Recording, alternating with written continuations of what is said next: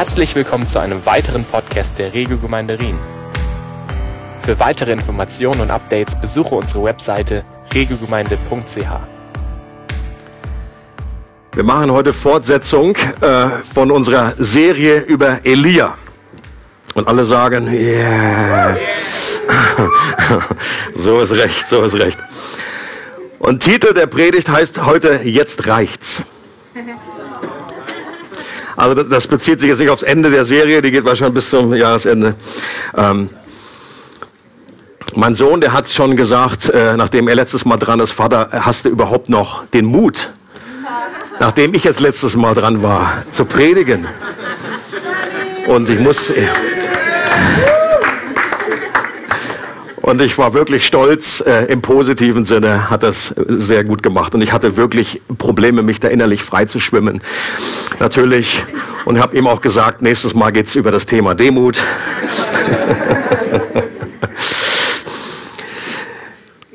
Und wir schauen uns heute aus dem Leben von Elia eine Stelle an, die weniger bekannt ist. Ein Abschnitt, der es aber in sich hat. Und zwar lese ich jetzt ein ganzes Kapitel vor. Also seid gewappnet. Das äh, ließ sich irgendwie nicht wegkürzen, damit wir die ganze Story bekommen. Und wenn ich sie dann erzählt hätte, wäre es wahrscheinlich noch länger gewesen. Also, wir sind im 1. Könige Kapitel 21 und here it goes. Ihr könnt hier mitlesen oder gut zuhören. König Ahab von Samaria besaß in der Stadt Jezreel einen Palast. Direkt an sein Grundstück grenzte ein Weinberg, der einem Mann aus Jezreel gehörte. Er hieß Naboth. Eines Tages sagte der König zu Naboth, verkaufst du mir deinen Weinberg?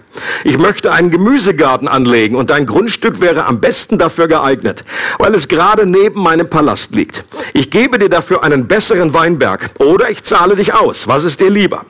Doch Naboth antwortete, niemals verkaufe ich dir dieses Grundstück, das Erbe meiner Vorfahren. Der Herr bewahre mich davor. Missmutig ging Ahab in den Palast zurück. Er war wütend, dass Naboth ihm den Weinberg nicht verkaufen wollte. Nur weil es ein Erbstück seiner Vorfahren war. Vor Ärger rührte er sein Essen nicht an, sondern legte sich ins Bett, drehte sich zur Wand. Seine Frau Isabel sah nach ihm und fragte, warum bist du so schlecht gelaunt und willst nichts essen? Weil dieser Naboth aus Israel mir seinen Weinberg nicht geben will, antwortete Ahab. Ich wollte ihm einen ansehnlichen Betrag dafür bezahlen. Ich bot ihm auch an, den Weinberg gegen einen anderen zu tauschen, falls er das lieber möchte, aber er lehnte stur ab. Da antwortete Isabel, bist du der König von Israel oder nicht? Gut, dann steh jetzt auf, iss etwas und vergiss deinen Ärger. Du solltest deinen Weinberg haben. Ich nehme die Sache in die Hand. Sie schrieb im Namen des Königs einige Briefe, verschloss sie mit dem königlichen Siegel und verschickte sie an die ältesten und die einflussreichsten Männer der Stadt Jezreel. In den Briefen stand, ruft einen Tag der Buße aus und versammelt das ganze Volk. Weist Naboth einen Platz ganz vorne zu, sorgt aber dafür, dass zwei bestochene Zeugen in seiner Nähe sitzen. Sie sollen ihn vor aller Augen anschuldigen und rufen, dieser Mann hat über Gott und den König gelästert. Dann führt ihn aus der Stadt hinaus und steinigt ihn. Die ältesten und die einflussreichen Männer von Jezreel führten alles aus, was die Königin in ihrem Brief angefordert hatte. Sie riefen einen Tag der Buße aus und wiesen Naboth in der Versammlung den vordersten Platz zu. Die beiden falschen Zeugen setzten sich in seine Nähe und belasteten ihn schwer mit ihren Aussagen. Naboth hat über Gott und den König gelästert, riefen sie der Menge zu. Da führte man ihn aus der Stadt hinaus und steinigte ihn. Die Stadtobersten ließen Isabel ausrichten, ausrichten Naboth wurde gesteinigt, er ist tot. Kaum hatte Isabel diese Nachricht erhalten, sagte sie zu Ahab, der Weinberg gehört dir. Naboth aus Israel, Jezreel, der ihn um nichts in der Welt an dich verkaufen wollte, ist tot. Als Ahab das hörte, ging er sogleich hinaus, um den Weinberg in Besitz zu nehmen. Da sagte der Herr zu Elia aus Tischbe, Elia, geh zu König Ahab aus Samaria. Du findest ihn in Jezreel, in Nabots Weinberg. Er ist gerade dorthin gegangen, um das Grundstück in Besitz zu nehmen. Sag ihm, es ist nicht schon genug, dass du gemordet hast, musst du nun auch noch fremdes Gut rauben? Höre, was ich, der Herr, dir sage. An der Stelle, wo die Hunde das Blut Nabots aufgeleckt haben, werden sie auch dein Blut auflecken. Elia machte sich auf den Weg nach Jezreel. Als Ahab ihn sah, rief er ihm entgegen, so hast du mich aufgespürt, mein Feind. Ja, antwortete Elia, ich komme zu dir, weil du dich dem Bösen verschrieben hast. Höre, was der Herr dazu sagt. Ich will Unheil über dich bringen und jede Erinnerung an dich auslöschen. In ganz Israel werde ich dir alle männlichen Nachkommen Ahabs ausrotten, ob jung oder alt. Du hast meinen Zorn geschürt und die Israeliten zum Götzendienst verführt. Darum soll es deinen Nachkommen so schlecht ergehen wie den Nachkommen Jerobeams, des Sohnes Nebats und Baschas, des Sohnes Ahias. Auch über Isabel hat der Herr sein Urteil gesprochen. An der äußeren Stadtmauer von Jezreel werden die Hunde sie fressen. Wer von Ahabs Familie in der Stadt stirbt, wird von Hunden zerrissen und wer auf freiem Feld stirbt, über den werden die Raubvögel herfallen. Es gab tatsächlich keinen König, der sich in solchem Maß dem Bösen verschrieben hatte wie Ahab. Seine Frau Isabel hatte ihn dazu verführt. Am abscheulichsten war sein Gott Götzendienst. Er verehrte andere Götter ebenso wie es die Amoriter getan hatten, die der Herr für die Israeliten aus dem Land vertrieben hatte. Als Ahab diese, dieses harte Urteil hörte, zerriss er entsetzt seinen Mantel, er hüllte sich in Sacktuch, fastete und ging bedrückt umher. Sein Sackgewand legte er nicht einmal zum Schlafen ab. Da sagte der Herr zu Elia aus Tischbe, hast du bemerkt, wie bedrückt Ahab ist? Weil er nun endlich Reue zeigt, lasse ich das Unheil noch nicht zu seinen Lebzeiten über seine Familie hereinbrechen, sondern erst, wenn sein Sohn König ist. Interesting. Was für eine Story. Ich kann gut verstehen, warum es diese Geschichte nicht in die Top 5 der beliebtesten Bible-Stories geschafft hat, die man so gerne den Kindern am äh, noch beim zu Bett gehen irgendwie mit auf den Weg gibt. Noch eine gute Nachtgeschichte, mein Kind. Da, da ist was mit, mit Hunden drin. Ja. Oder dass man jetzt irgendwie eine Serie darauf aufbaut, wenn ich jetzt gewusst hätte, heute spezieller Gästegottesdienst äh, weiß ich ganz genau, hätte ich wahrscheinlich, äh, wäre ich so um diese Story herumgeschifft. Wenn ich persönlich mir nicht vorgenommen hätte, der Reihe nach durch ganze Bibelpassagen und Bücher zu predigen, dann hätte ich, glaube ich, dieses Kapitel auch nicht unbedingt ausgesucht. Ich wäre dieser Gefahr verfallen, dass man dann doch irgendwie so Lieblingsstories oder Mensch, hey, da geht's einfach um die Liebe Gottes, das nehmen wir heute mal wieder. Aber ich, meine Überzeugung ist, dass solche Abschnitte auch wichtig sind, wenn wir den ganzen ganzen Ratschluss Gottes verkündigen wollen, wie ein Paulus das gesagt hat. Ich habe mir vorgenommen, den ganzen Ratschluss Gottes zu verkündigen. Und wir dürfen einfach mit der Bibel nicht so umgehen, dass wir sagen, oh, das nehmen wir und Biberbastelbogen und dann reißen wir das was raus, was wir nicht wollen. Wichtig zu wissen als Hintergrundinfo ist, dass Naboth sich nicht einfach nur aus Bockigkeit geweigert hat, seinen Weinberg zu verkaufen, sondern weil es das Gesetz Gottes nicht erlaubt hat, dass äh, Ländereien, die vererbt wurden, dass die weitergegeben oder weiter verkauft werden dürfen. Das hat Gott verboten und deswegen ging es hier nicht einfach nur darum, ob ihm das passt oder nicht, sondern er hat Gott gehorchen wollen. Das ist der Punkt dahinter. Naboth gehörte zu den Guten, wahrscheinlich zu den 7000, die ihre Knie nicht vor Baal gebeugt haben und die entschlossen waren, Gott mehr zu gehorchen als den Menschen, auch wenn einer dieser Menschen der König selbst ist. Und das zeigt uns etwas von dem Herzen von Naboth. Leute, wenn es, wenn es Situationen gibt, wir in unseren, äh, äh, äh, wo wir gerade wohnen, wir können uns manchmal schwer vorstellen, dass Leute in solchen Situationen sind, wo es darum geht, gehorche ich Gott mehr als den Menschen. Okay? Natürlich gibt es auch einen Haufen äh, äh, Dinge auch in unserem Alltagsleben, äh, wo wir mitten im Arbeitsumfeld, äh, an, der Uni oder immer, wo wir, wo wir, zum, wo wir bekennen sollten. Äh, aber sehr oft wird dadurch unser Leben nicht bedroht. Umso viel mehr sollten wir trotzdem an diesen Dingen festhalten, sollten wir uns auf Gottes Seite stellen, egal was es uns kostet. Und wir müssen mehr, wir sollen Gott mehr gehorchen als den Menschen. Aber er hat sich hier wegen einer eigentlich Kleinigkeit selbst dem König gegenübergestellt und unglaublichen Mut bewiesen. Und dieser Abschnitt gibt ja auch einen interessanten persönlichen Einblick in das Eheleben von Ahab und Isabel. Finde ich jedenfalls. Weil Ahab seinen Gemüsegarten nicht bekommen hat. Sehr wohl, okay, das ist also so das Level von wie wichtig das ist, liegt er auf dem Bett mit dem Gesicht zur Wand, isst nichts und schmollt vor sich hin. Könnt ihr euch die Szene vorstellen? Da ist der König Israels, liegt auf seinem Bett, Gesicht an die Wand. Das ist wie ein Kleinkind. Das ist total infantil. Das ist nicht der König der Israels, sondern das ist wie einfach ein Kind, was es nicht das richtige Geschenk zu Weihnachten gekriegt hat. Das ist mal die eine Seite. Und erst recht ist das lächerlich, wenn man das Kapitel vorher noch gelesen hat, weil es da nämlich darum ging, dass äh, äh, Ahab einen Sieg errungen hat gegen die äh, äh, Amalekiter, man's die, nee, Ara, nee, die, die äh, Amoriter, sorry, die Amoriter. Gut, einer passt auf, geht's gegen die Amoriter.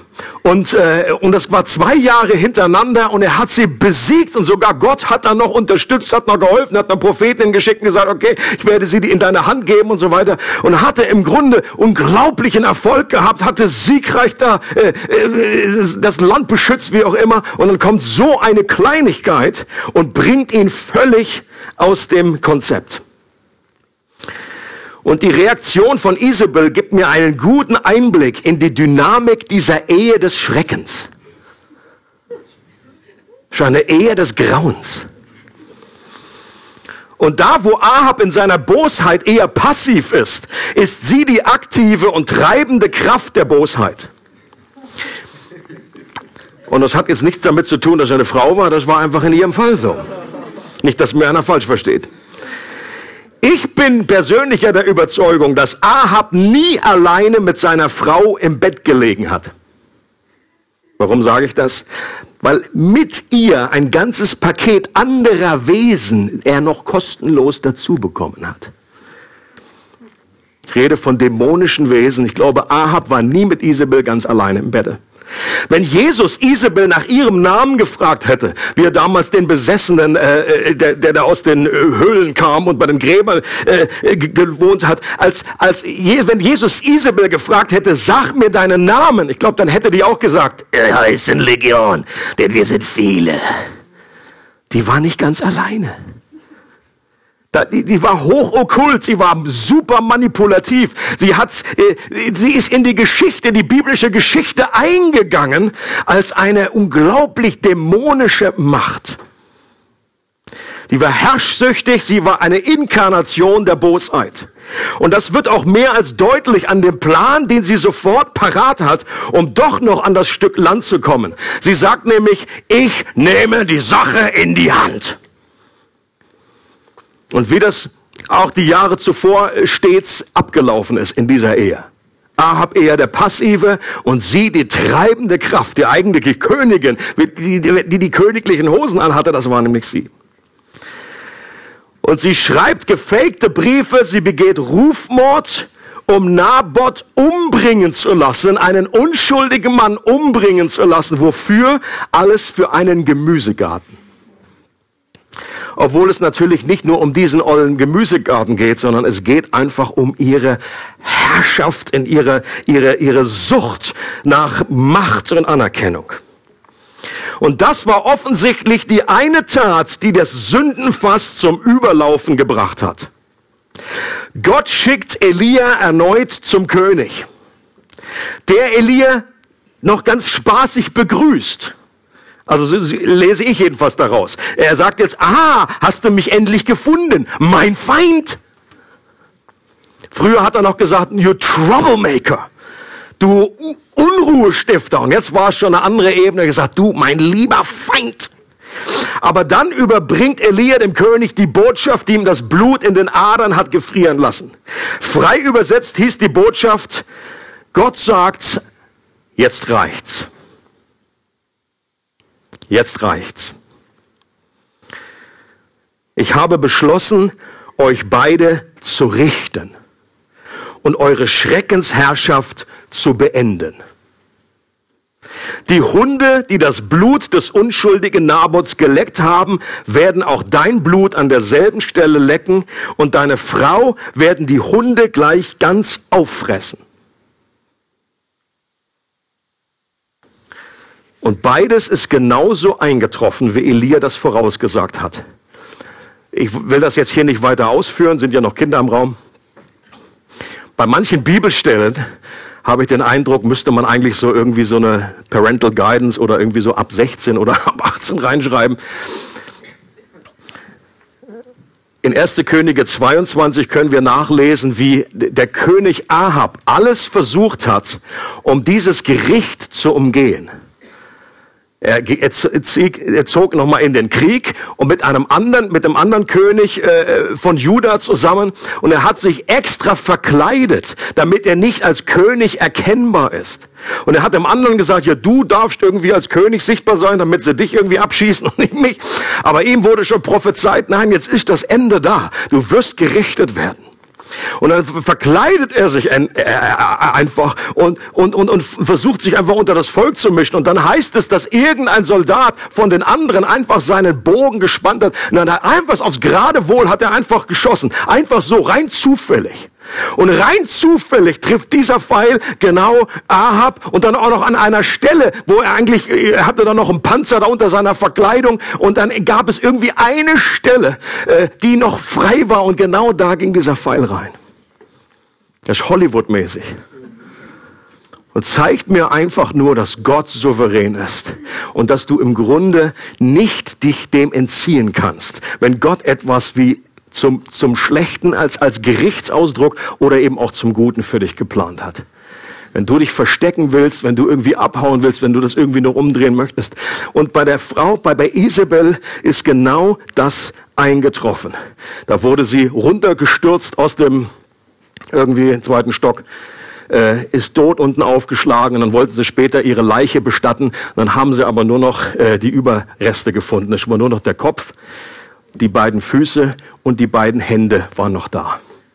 Das war das Ende von Isabel. Einige Fragen, die sich aus diesem Text in Bezug auf Gottes Gericht stellen, möchte ich gerne aufgreifen. Das ist heute das Thema. Gottes Gericht. Und wenn man das einfach verkündet in unserer heutigen Zeit, dann ist das nicht so, dass das Begeisterungsstürme auslöst. Ja, endlich! Immer die Liebe Gottes geht mir so auf den Sender. Endlich mal richtig was Tacheles. Das Gericht Gottes. Und ich möchte, dass wir am Schluss dieser Predigt verstehen, warum das trotzdem zu einer guten Botschaft gehört. Die erste Frage, die sich mir stellt, wenn ich solche Texte lese, ist, warum wartet Gott mit seinem Gericht oft so lange? Ahab und Isabel waren 19 Jahre lang im Amt, bevor Gott eingriff. Warum hat er sie nicht früher zur Rechenschaft gezogen und damit viel Böses verhindert? Das ist eine Frage, die ich mir stelle. Wenn du damals gelebt hättest und du wüsstest, wie viele Propheten umgekommen sind, wie viele umgebracht wurden, dann fragt man sich, warum lässt Gott, wenn er derjenige ist, der uns Breath gibt, jeden Atemzug, dann ist ja letztendlich auch Gott irgendwie zuständig, dass ein Mensch noch lebt oder nicht. Warum lässt Gott Diktatoren wie einen Hitler, die unsägliches Leid über die Menschheit gebracht haben, so lange am Leben? Es gab ja genügend Anschläge auf sein Leben, die das früher hätten beenden können. Wenn man so ein bisschen die Story liest, dann fragt man sich ja, meine Güte, warum, wie ist das möglich gewesen, allein statistisch, dass der da jetzt plötzlich wieder weggeht und dass der nicht gestorben ist bei diesem Anschlag? Warum war das so? Warum ist das so? Dasselbe gilt für ISIS-Kämpfer, äh, die eine grausame Spur der Verwüstung hinter sich herziehen. Man fragt sich, warum findet man die so, äh, so lange nicht? Warum können die so lange ihr, ihr Unheil vorantreiben? Und ich glaube, es gibt keine einfache Antwort. Es gibt keine äh, Antwort, die du mit einem Satz irgendwie äh, schreiben kannst, die irgendwie all die Fragen klärt, warum Gott so lange das Übel noch äh, gewähren lässt, warum der Teufel überhaupt noch äh, Macht hat in dieser Welt. Aber es gibt einige Hinweise, die etwas Licht bringen. Und einen, ein wichtiger Hinweis ist der Charakter Gottes, der folgendermaßen beschrieben wird. Ich habe eine Stelle rausgesucht, aber diese Beschreibung findest du immer und immer durch, das, durch die gesamte Bibel. Da heißt es in Joel 2, denn er ist gnädig und barmherzig, langsam zum Zorn und groß an Gnade und lässt sich das Unheil gereuen. Das ist der Charakter unseres Gottes. Er ist gnädig und barmherzig. Er ist nicht schnell zum Zorn, sondern er ist langsam zum Zorn. Und er ist groß an Gnade und lässt sich das Unheil gereuen. Das heißt, Gott ist nicht scharf darauf zu strafen. Das ist nicht das, was Gott von seiner Natur aus unbedingt gerne tun möchte. Er ist Gericht und Strafe sind Gottes fremdes Werk, so hat es Martin Luther ausgedrückt. Und der Kern seines Wesens, er ist, er ist gnädig und barmherzig und langsam zum Zorn und groß an Gnade. Er lässt sich viel Zeit mit seinem Gericht. Und er gibt Menschen unglaublich viel Zeit zur Umkehr. Selbst beim allerkleinsten Anzeichen einer Reue ist Gott in positiver Aufregung. Das haben wir gelesen. Er sagt zu Elia, hast du gesehen? Kann ich mir vorstellen, wie Gott oben, wie Vater zum, zum Sohn gesagt hat, oh, hast du das gesehen? Selbst der Ahab zeigt erste Anzeichen der Umkehr, der Reue. Hat sich zumindest den Sack da angezogen oder mit dem Sack gepennt. Hat sich wahrscheinlich auch wieder der, der Wand zugedreht, einfach diesmal mit Sack. Und da keimt gleich wie eine, wie eine Hoffnung auf, wenn ich das menschlich ausdrücken kann. Dass Gott sagt, hast du das gesehen? Sagt zu den Engeln, habt ihr gesehen? Da gibt's erste Anzeichen der Umkehr. So ist die Gottes Hoffnung, Gottes Vorfreude, dass da wirklich jemand umkommt. Er möchte nicht den Tod, auch der Gottlosen. Er möchte, dass Menschen umkehren. Das ist sein Herz, das ist sein wahres, seine wahre Natur. Gott ist Liebe.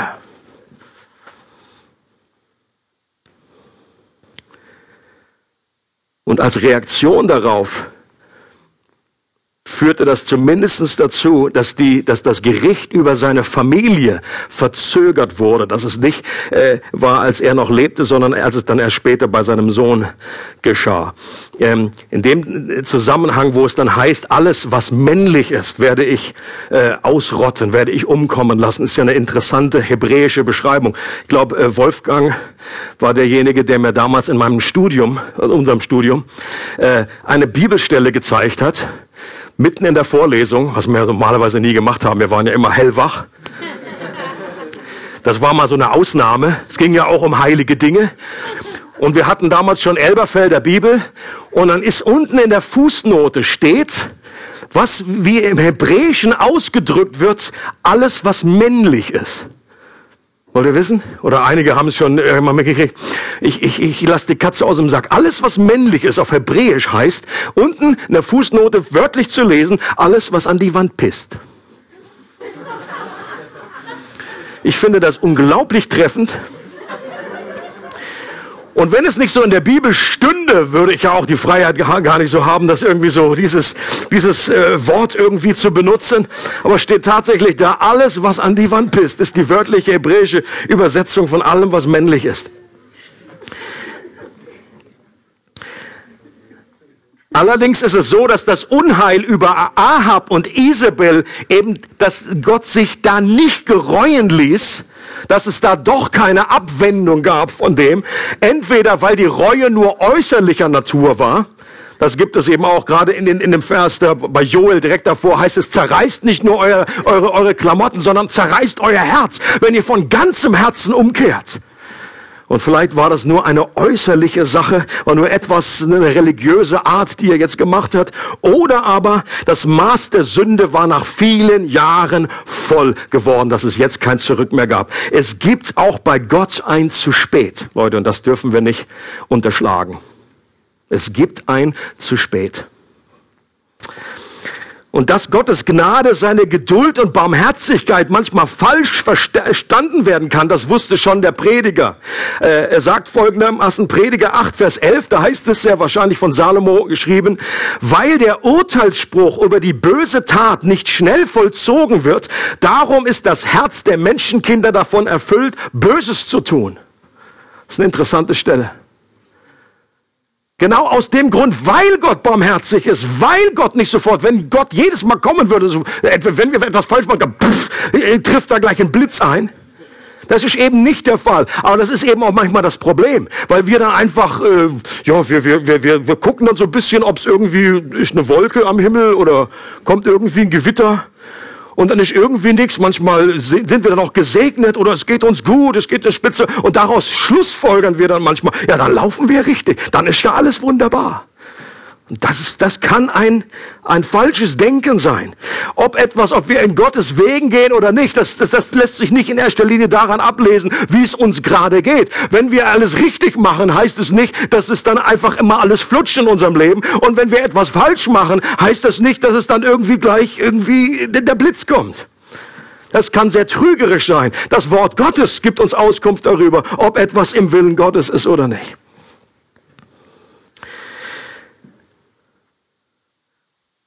Und der Saulus von heute kann der Paulus von morgen sein.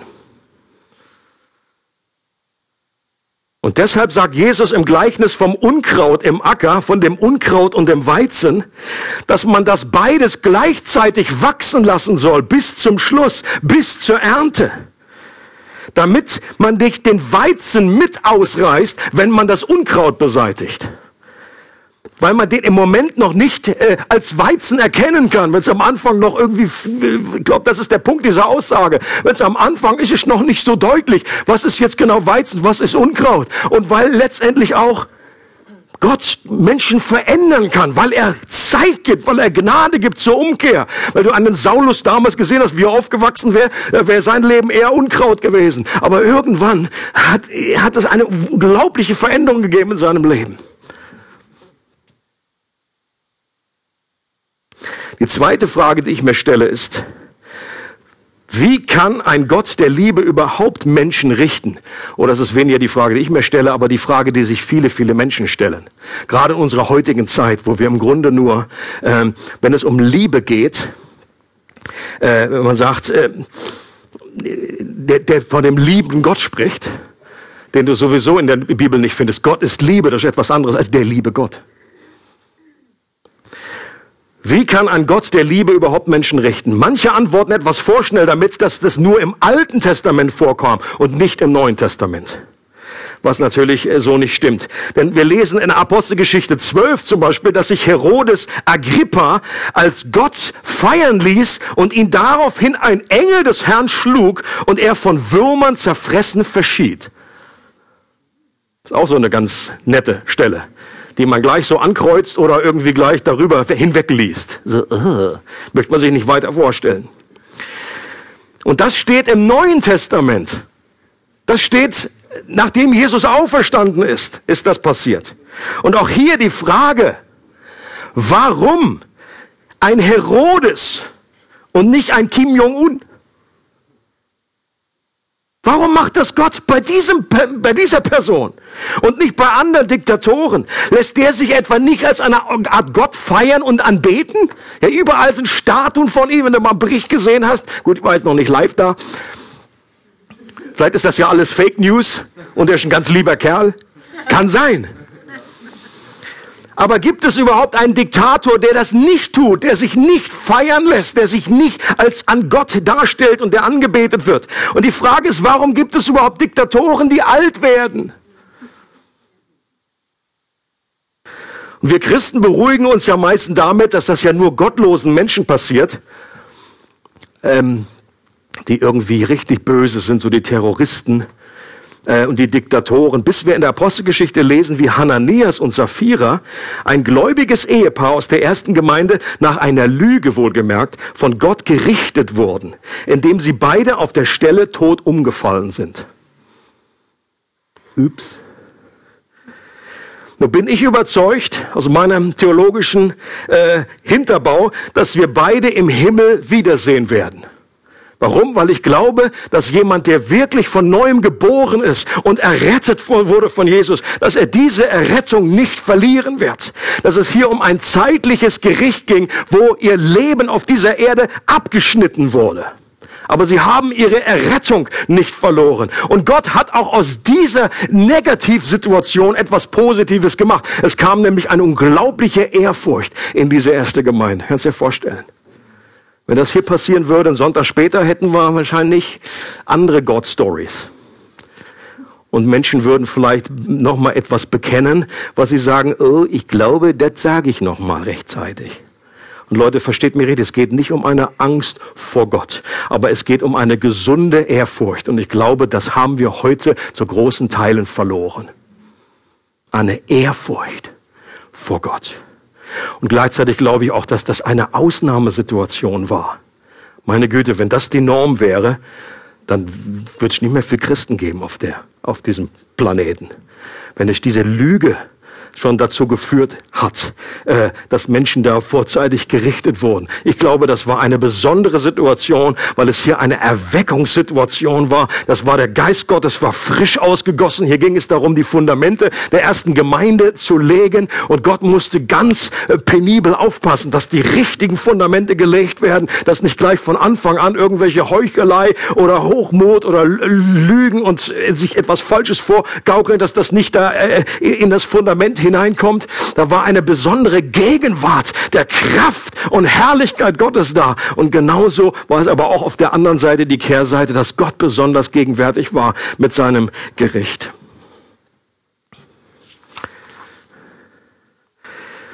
Ich persönlich glaube, dass wenn man halbwegs verstanden hat, wie heilig Gott und wie zerstörerisch die Sünde ist, dann ist die schwierigste Frage, die wir uns stellen können aus der Schrift nicht, wie kann Gott der Liebe überhaupt strafen?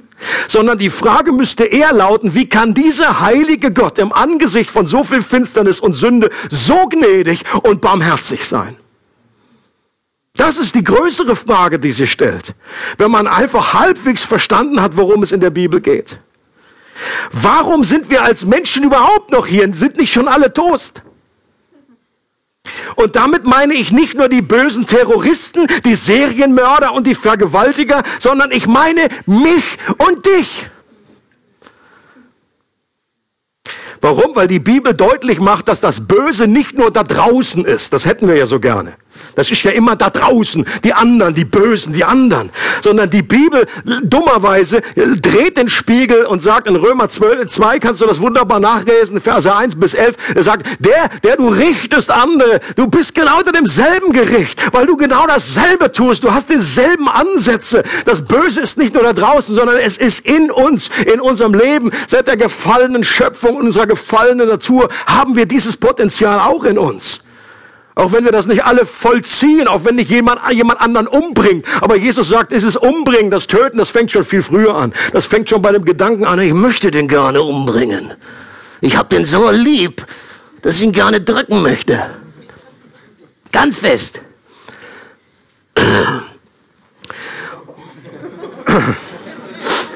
Die Frage beim Götten, es kommt alles raus, was in mir drin ist schon. Das ganze Böse. Die Frage beim göttlichen Gericht sollte nicht sein, wie kann Gott so etwas tun, sondern wie ist es möglich, dass er es so selten tut. Das ist eigentlich die Frage, die wir uns viel dringender stellen sollten. Und es ist ja offenbar so, dass es eher die Ausnahme ist, wenn Gott in dieser Zeit direkt und richten eingreift. Und wenn er es tut, um, dann tut er es, um uns daran zu erinnern, dass es einen Tag geben wird, an dem er alle Menschen gerecht richten wird. Auch das eine Lehre, die man heute nicht mehr unbedingt so gerne äh, hört. Jesus ist mein Freund. Jesus ist der Retter. Jesus ist der, der das Lamm. Und auch da bei Löwe hört es da schon wieder auf. Es ist so ein bisschen, es sei denn, irgendwie wie, wie, äh, wie, ja, halt wie der aus Narnia da oder so. Aber da hat ja, da hat, da hat C.S. Lewis schon gesagt, ja, er ist gut, aber er ist nicht zahm. Er ist immer noch ein Löwe. Und wir dürfen den nicht irgendwie bändigen. Oder wenn wir es versuchen, wird es irgendwie falsch. Der ist nicht hauszahm. Ist ein Schnurrkätzchen, der liebe Gott. Da haben wir dann irgendwie so in unserer Tasche. Das ist eben nicht der, der wahre Gott der Bibel. Jesus ist eben auch der Richter. Er hat gesagt, mir ist alles Gericht übergeben. Eine, es wird ein Tag kommen. Und manche Dinge, die sind die, wie ein, ein, Vor, ein Vorbild auf das. Wenn in Raum und Zeit äh, einige Menschen schon gerichtet werden, dann ist das eigentlich ein Hinweis, eine Erinnerung. Die, ein, ein Tag des Gerichtes wird kommen. Ein Tag, an dem er die Ernte einholen und den Weizen vom Unkraut trennen wird. Gerade in der westlichen Welt glauben viele Menschen, dass Liebe und Zorn nicht kompatibel sind. Okay? Ein Gott der Liebe, der Vergebung, der Barmherzigkeit, von dem darf man den ganzen Tag reden. Das scheint ja irgendwie auch, da, da einigt man sich, das ist ja in allen Religionen dasselbe. Wir wollen ja einfach nur diesen Gott der Liebe und der Barmherzigkeit und so weiter. Laber, laber, rababer. Aber wenn man behauptet, dass dieser Gott auch gerecht ist, dass er heilig ist, dass er richtet, dass er auch zornig wird, dann ist das politically inkorrekt hoch fünf. Das darfst du nicht sagen. Das ist doch jetzt finsteres Mittelalter. So ein Denken gehört doch bitte auf die Müllhalde der Geschichte. Auch wir Christen haben da vermehrt unsere Liebe Mühe. Das sickert eben auch ein, dieses Denken, äh, in, in christliches Gedankengut. Äh, ihr erinnert euch sicherlich an den Film, den wir zusammen geschaut haben, Kirche im Kino, Die Hütte. Right? Und ich gehöre nicht zu denen, die irgendwie pauschal das Ding irgendwie so kritisieren und sagen, das ist eher leere Sekte, da darf man überhaupt nicht äh, jemanden einladen, ermutigen. Das ist so typisch deutsche Manier. Manchmal irgendwie so, man sieht, sieht man irgendwie was, ich, etwas krumm, etwas nicht ganz balanciert, wird gleich mit einem pauschal, das ist vom Teufel, das riecht nach Schwefel. So Stories gibt's. Ja, die warnen davor, die sagen, ich fand den, den Film gut. Ich finde auch grundsätzlich das Buch gut in, in, in ihrer Hinsicht. Das ist keine fertige, komplette Dogmatik. Das hat einfach, und da, wo ist die Liebe Gottes betont, wo ist die Dreieinigkeit betont, mal einen anderen Blick zu bekommen, dass das ja nicht so ist, dann ist ja auch jedem klar. Das hat er für seine Kinder geschrieben und nicht irgendwie für Doktoren der Theologie. Und wenn es um Vergebung geht, ganz starke Story. Klammer auf. Wir sind aber aufgerufen, alles zu prüfen. Und eines der Schwachpunkte und wo es meinerseits falsch liegt, ist zum Beispiel bei diesem Thema des Zornes Gottes. Wenn dann Mackenzie nämlich mit Papa zusammensitzt und dann sagt, aha, das ist dann also wohl diese Sache mit, dem, mit deinem Zorn. Und dann guckt Papa so ganz entsetzt, als hätte sie das Wort noch nie gehört. Was? Zorn? Was für ein Zorn. Und da würde ich sagen, okay, dieser Papa in der Story weiß nicht, worum es geht. Ich glaube, der Gott der Bibel weiß ja genau, worum es geht. Du kannst die Bibel nicht lesen, ohne dann irgendwie auch zu realisieren, das sind äh, auch zu sehen, jawohl, da gibt es so etwas wie den Zorn Gottes. Wir, wir helfen uns nicht, wenn wir jetzt uns Gott so zusammenfriemeln, wie wir das gerne hätten. Ich glaube, das ist damit gemeint, wir sollen uns kein Bildnis machen von Gott. Dass wir Gott nicht in irgendwie so eine Schublade hineinstecken, wie er uns gefällt. Ja, mein Gott tut so etwas nicht mein Gott der Liebe würde so etwas nicht tun. Ja, es ist nicht dein Gott, sondern es ist Gott, der Gott der Bibel. Und wir sollten doch bitte ihm zugestehen, dass er sich so offenbart, wie er wirklich ist und nicht, wie wir ihn dann irgendwie zurechtschnippeln wollen. Amen. mit ein bisschen Überlegung sollte man doch darauf kommen, dass Liebe und Zorn gar keine Widersprüche sind, sondern dass Zorn einfach die Kehrseite der Liebe ist. Das, als, als Menschen sehen wir das ja schon. Wenn ich etwas wirklich liebe, wenn ich ein Kind habe, das ich liebe, dann hasse ich alles oder ich bin zornig auf alles, was dieses, was, was, was, was, man, man, was das Kind, was ich liebe, eben kaputt machen möchte. Ist doch Logo. Ich hasse das Böse. Das dürfen wir auch so. Wir sind dazu gestrickt. Wir sind dazu nicht nur, wir dürfen es nicht mehr, wir sollten das auch tun. Den Teufel dürfen und sollen wir hassen. Okay, der, der, beim Teufel gibt es keine, da sagt die Bibel nicht, ah, da gibt es noch Möglichkeit, dass er sich mal irgendwie bekehrt oder dass er auch noch liebevolle Gedanken lassen und ihn segnen und so weiter. Ja, das wird nirgendwo gesagt. Der ist jenseits von, von, von, von Umkehrmöglichkeiten. Und, und so ist es doch bei Gott auch. Gott liebt uns mit einer Liebe, die wir uns nicht vorstellen können. Und deswegen hasst er alles, was diese, was uns kaputt machen möchte. Wenn es wenn es um Vergewaltigung geht, wenn es um Kinderschänden geht, das sind doch Dinge, die wir hassen müssen. Da sind wir manchmal wie so gleich, gleichgültig, manche Christen, die, oh, okay, das ist halt, passiert halt. Ich glaube, Gleichgültigkeit in dieser Hinsicht ist noch viel schlimmer. Als klares Bekennen, als klares sich positionieren. Äh, Becky Pippert schreibt Folgendes. Gottes Zorn bedeutet nicht, dass er seine Wut kriegt sondern dass er entschlossen gegen den Krebs vorgeht, der in den Eingeweiden der Menschen wütet, die er mit allem, was er hat, liebt. Die Sünde ist wie ein Krebs. Und auch Krebs dürfen wir hassen. Das ist etwas, was, was Dinge zerstört, was kaputt macht. Letzte, äh, dritte Punkt. Ist Gottes Gericht auch Teil der guten Nachricht und wie hilft mir diese Wahrheit? Es gibt auffällig viele Übereinstimmungen zwischen Naboth und Jesus. Beide besaßen einen Weinberg. Jesus erzählt in Matthäus 21 das Gleichnis von dem Weingärtner und er ist der Sohn, also gehört ihm auch dieser Weingarten. Beide wurde dieser Weinberg streitig gemacht. Da waren Mächte, da waren Dinge, die einfach die berauben wollten von diesem Weinberg. Beide wurden versucht, Gott ungehorsam zu werden. Beide haben der Versuchung widerstanden. Beide wurden fälschlich angeklagt, gegen Gott und den König gelästert zu haben. Das war der Vorwurf, warum Jesus angeklagt wurde. Du hast den König. Du willst selber König werden und du hast Gott gelästert. Beide wurden draußen vor den Toren umgebracht, obwohl sie unschuldig waren. Und der Tod von beiden führte dazu, dass die dämonischen Mächte gerichtet und das Böse entmachtet wurde. Und auch dieser Abschnitt von Naboth und Ahab und Isabel enthält eine Typologie, ein Vorbild, ein Schatten auf Christus und sein Sterben. Und das Kreuz, an dem Jesus stirbt, ist der Ort, an dem sich Gottes Zorn und Gottes Liebe gleichzeitig offenbaren. Am Kreuz entlädt sich der Zorn Gottes und es findet ein Gericht über meine Sünde statt, in dem Gott meine Sünde in seinem Fleisch verurteilt.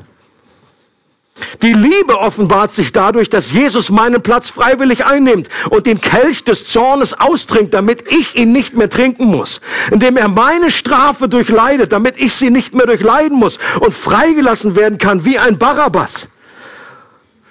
Okay? Barabbas, der Mörder, der eigentlich verurteilt werden soll, gekreuzigt werden soll. Und die rufen alle, Jesus, Jesus, Jesus, kreuzig ihn, nimm den.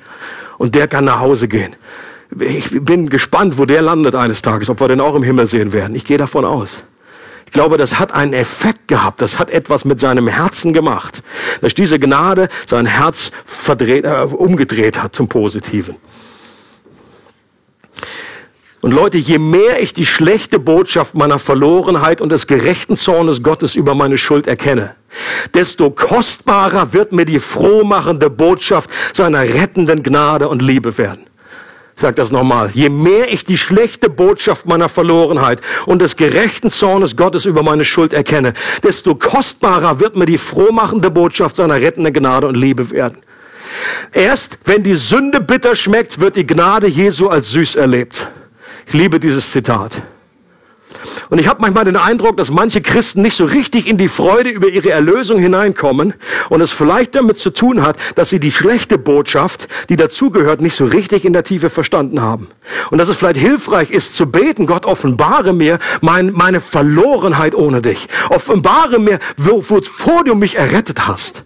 Dass mir wirklich in der, je mehr ich das erkenne, wie verloren ich wirklich war, dass ich nicht nur ein bisschen krank war, sondern tot und Übertretung und Sünden. Dass das wirklich, dass das, dieses Krebs der Sünde mein ganzes Leben beeinflusst hat. Und dass ich jetzt errettet werde. Erst dann werde ich richtig frei sein in der Anbetung. Werde ich froh sein über das. Die Freude am Herrn, an seiner Errettung wird mir wiederhergestellt werden. Und das weckt in uns eine Dankbarkeit und eine Liebe zu Gott, der mich zuerst geliebt hat. Und ich kann sicher sein, dass es keine Verdammnis mehr gibt für mich, weil die Verdammnis schon auf Jesus lag und er alles bezahlt hat. Jeder, der an Jesus glaubt, kommt nicht mehr ins Gericht, weil dieses Gericht bereits hinter ihm liegt. Wenn du an Jesus glaubst, musst du keine Angst mehr haben vor dem Gericht. Es liegt hinter dir. Es ist schon geschehen. Auf Jesus lag das Gericht. Und helfen wird mir die Realität des Gerichtes Gottes außerdem konkret in Situationen, in denen mir Unrecht getan wird. Das ist der letzte Punkt, aber das ist mir noch wichtig. In, wo, wo ich erlebe, dass Menschen mir, mich ungerecht behandeln. Und natürlich äh, je, je, je stärker, je tiefer gehend diese Verletzung ist, umso mehr werde ich dieses Prinzip einfach benötigen. Wenn es nur irgendwie so eine Kleinigkeit ist, oh jemand beim Begrüßungsteam, oh, die haben mich gar nicht so richtig begrüßt heute, ja, da musst du jetzt nicht, oh Gott, da bitte offenbare mir, dass du der Richter bist.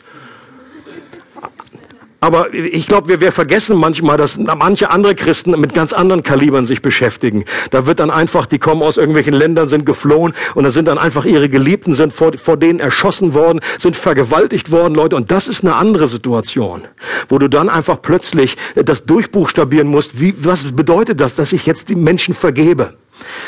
Ähm, die Tatsache, dass Gott gerecht richten wird, hilft mir dabei, auf Rache und Vergeltung zu verzichten.